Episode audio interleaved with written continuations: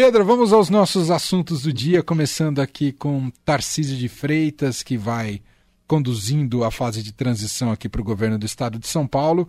E tem um dos pontos que me recordo, que inclusive a gente abordou, você abordou diretamente com ele é, na campanha ah, em relação à vacina obrigatória para o serviço público. Como é que está isso? Está de pé para assim que ele assumir o governo no ano que vem? Olha, Manuel e Leandro, subiu no telhado, viu? É, essa foi uma proposta que ele fez no calor da campanha, inclusive na sabatina do Estadão na FAAP, é, para fazer uma sinalização para o eleitorado mais radical bolsonarista. E ele manteve essa proposta, bancou também no segundo turno, apesar das críticas, mas agora a proposta subiu no telhado, especialmente porque a gente vê um avanço do Covid em São Paulo. É, os, a Prefeitura da capital e o governo do estado retomaram a obrigatoriedade do uso de máscara no transporte público, há um aumento de ocupação de leitos, há um aumento de todos os números relacionados ao Covid, então se tornou realmente uma estratégia perigosa. Além disso, é, ele escolheu, o Tarcísio, nomes da ciência, como o Eleudes Paiva, que são pró-ciência. O Eleudes Paiva vai ser o secretário de saúde do seu governo. É, o Calas, que vai ser o presidente do Butantan, também é um, é um, é um médico pró-vacina, pró-ciência. Ambos têm uma visão crítica em relação a essa, a essa, ao fim da obrigatoriedade da vacina para o serviço público. E no grupo de transição no governo aqui de São Paulo, na área de saúde, eles elencaram vários temas para serem tratados e esse tema simplesmente ficou de fora.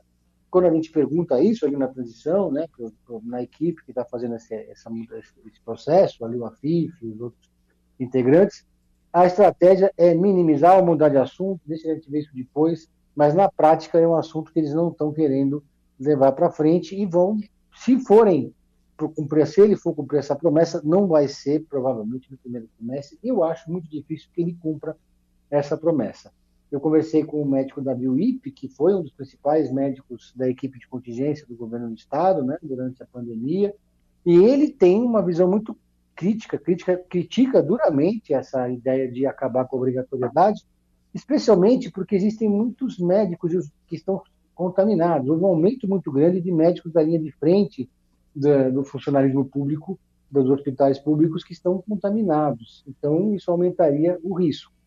É, agora, isso, nessa linha, o Tarcísio também já vem, aos poucos, recuando um pouco da proposta também de tirar as câmeras dos uniformes dos policiais. Outra proposta da agenda bolsonarista que ele adotou na campanha, mas que depois viu que é um tremendo de um abacaxi. Então, aos poucos, ele vai se mostrando um bolsonarista light, que não é tão bolsonarista raiz assim. Inclusive, a gente vê isso na montagem do seu governo. O Tarcísio anunciou hoje, agora há pouco, novos secretários. O atual presidente da Petrobras, Caio Paes de Andrade, vai deixar o cargo para assumir a pasta de gestão e governo digital, que vai ser incorporada à estrutura do orçamento, que vai ser integrada pela Secretaria da Fazenda.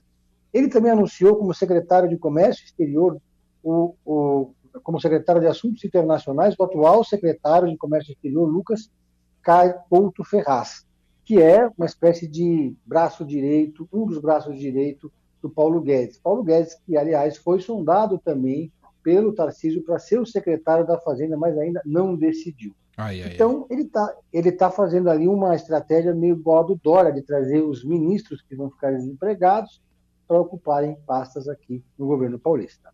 E ao nível de degradação que a gente chegou, né, Pedro? O Pedro precisa dizer que ele, é, ele chamou para o secretariado alguém que é pró-ciência, como se isso tivesse que ser um critério, como né? se fosse mérito. como fosse mérito, exatamente. Exatamente. Quando a gente fala de bolsonaristas, isso daí é um palavrão, você ser pró-ciência, né? Porque essa, essa, esse núcleo raiz do bolsonarismo, que mantém, que joga água nesse moinho do bolsonarismo nas redes sociais, eles são contra a vacina, são negacionistas, são pró-cloroquina. E o, medo de muita gente era que o Tarcísio seguisse essa linha aqui em São Paulo e colocasse uma, algum médico é, anti-vacina para a Secretaria da Saúde. Ou, né? Agora, na Secretaria de Segurança Pública, ele colocou o capitão Derrite, que é um bolsonarista desses bem radicais, que, que é contra a uniforme nos, a, a câmera nos uniformes dos policiais, mas esse assunto eles tiraram da pauta, sinalizando que também não devem seguir nessa linha. Né? Pedro, outro dia, mudando de assunto e agora indo para o plano federal, né? Outro dia você relatou para a gente aqui a disputa por espaços no governo Lula da, da própria esquerda, de partidos e lideranças da esquerda. Ah, ainda dentro desse escopo da esquerda, hoje você vem destacar aqui para a gente um pouco do papel dos movimentos sociais agora com a chegada de Lula ao poder. Como é que será, Pedro? Pois é, nesse fim de semana, é, no domingo, eu fui no evento do, do, MST ali no centro, uma feira do MST, com vários debates, que acontece naquele espaço deles, ali em Santa Cecília.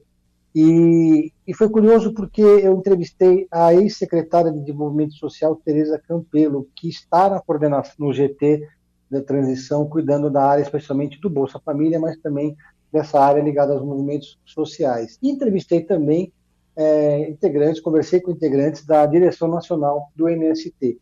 E aí houve uma discrepância no que eles disseram, né? Enquanto a Tereza diz que as ocupações, as grandes manifestações do MST não estão mais no centro da agenda do movimento sem terra, o MST promete é, intensificar manifestações e ocupações a partir de janeiro no governo Lula, que foi um governo que um, um presidente que foi apoiado pelo MST.